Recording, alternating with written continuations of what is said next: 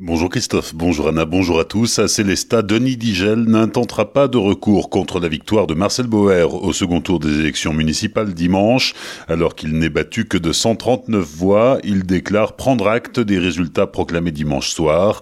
Il siégera donc dans l'opposition municipale avec cinq autres membres de son groupe et sera très attentif sur la méthode et le mode de gouvernance qui seront proposés lors du prochain conseil municipal d'installation. Au lendemain de ces élections, nous n'oublions pas que c'est pour Célestat et son territoire que nous nous sommes engagés, déclare-t-il dans un communiqué. À Colmar, Gilbert Meyer salue la victoire d'Eric Stroman au second tour dimanche. Le maire sortant se dit heureux que le report des voix ait permis aux députés LR du Haut-Rhin de l'emporter face à l'écologiste Frédéric Hilbert. Gilbert Meyer se dit persuadé du résultat de la nouvelle équipe municipale qui sera installée samedi, puisqu'avec 64% des suffrages, elle a tout pour réussir selon lui.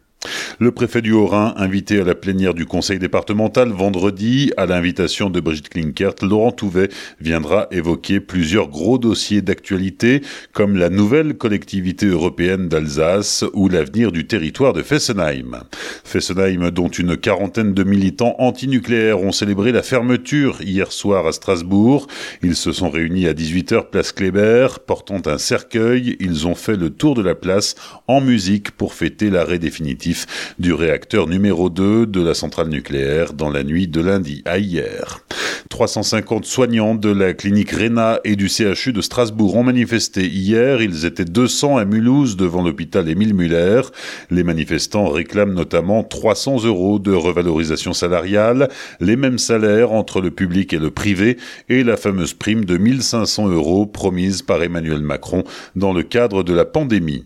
Le séchoir à tabac de Lipsheim figure parmi les 18 projets emblématiques qui bénéficieront du prochain loto du patrimoine. Démonté au printemps 2018, ce bâtiment à colombage du 19e siècle sera restauré, remonté et conservé à l'écomusée à Ungersheim. Pas de fête médiévale cette année à Tannes. Les contraintes sanitaires en vigueur ont eu raison de la troisième édition de cet événement organisé un été sur deux depuis 2016.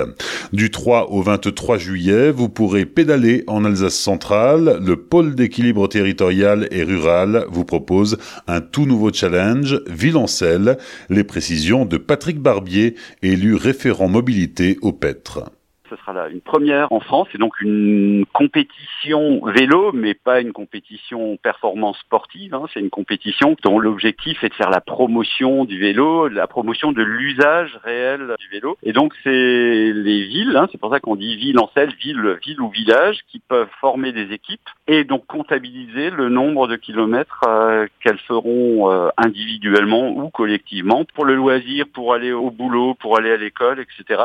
Ça passe bien sûr par un site une application euh, internet qui permet de comptabiliser les kilomètres euh, qu'on fait. Euh, c'est très simple, hein. tout est expliqué et à partir de là, chacun fait ce qu'il veut, ce qu'il peut. Quoi. Des propos recueillis par Solène Martin. Pour plus de renseignements ou pour vous inscrire, rendez-vous sur le site internet ville-en-celle.org.